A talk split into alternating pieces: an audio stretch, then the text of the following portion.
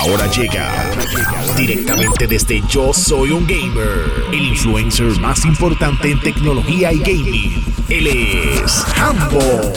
Una de las preguntas más grandes que, que, estamos teniendo desde que se hizo el anuncio oficial de que MLB The Show eh, iba a estar llegando a múltiples plataformas, más allá que de PlayStation, era específicamente cuáles, o sea, a dónde va a llegar. Eh, en el día de hoy se va a conocer específicamente, eh, ya que va a ser anunciado oficialmente. Sin embargo, durante el fin de semana se llevó a cabo una filtración eh, donde aparenta mostrar lo que va a ser la portada de MLB The Show, ¿ok?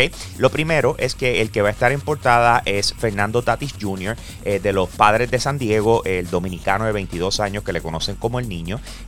pero además de eso, se mostró que además de PlayStation, pues iba a estar llegando a Xbox, ¿ok? Esas fueron las dos carátulas que se filtraron. Obviamente, eh, hasta el momento lo que falta es que se anuncie oficialmente de la manera en que lo vayan a hacer, pero hoy lo vamos a conocer regularmente siempre estamos hablando de esa competencia que tiene PlayStation y Xbox, pero sin embargo, alguien que no se menciona con tanta frecuencia en cuanto a competencia se refiere es el Nintendo Switch. Ahora les voy a decir algo, el Nintendo Switch cumple ahora el 3 de marzo eh, cuatro años desde su lanzamiento y a este punto en manos de la gente se estima que está en 74 millones de personas, ¿ok? Que ya tienen el Nintendo Switch. Esto lo convierte eh, básicamente en la quinta consola de mayor venta de Nintendo hasta el momento. Eh, en primer lugar el 10 con 154 millones, el Wii con 101, el Game Boy con 118 y el Game Boy Advance con 81, que por lo visto ya mismo le pasa por al lado.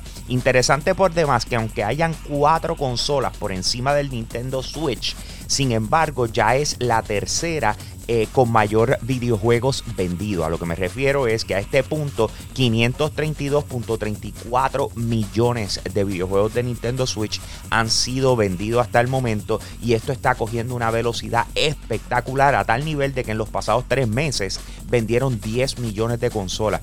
No se duerman con el Nintendo Switch, está generando muy buen contenido. La semana pasada lanzó un videojuego que es exclusivo para Xbox, se llama The Medium y este título es en tercera persona y se le conoce como un horror psicológico, ¿verdad? Eh, lo trabaja la gente de Bluebird Team.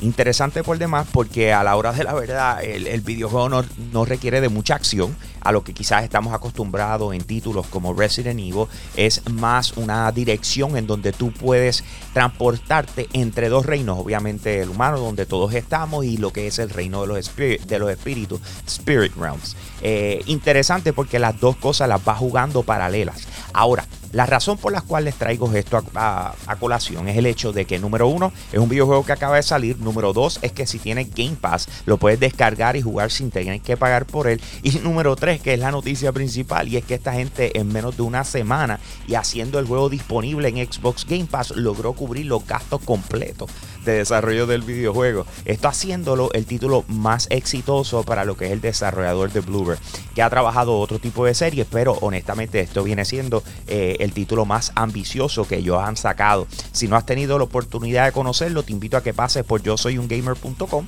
Allí encontrarás más información al respecto y lo último en gaming, tech y entretenimiento. De igual forma, me consigues en Instagram, me buscas como HamboPR con H, HamboPR con H. Y con eso lo dejo, mi gente. Aquí Hambo, me fui.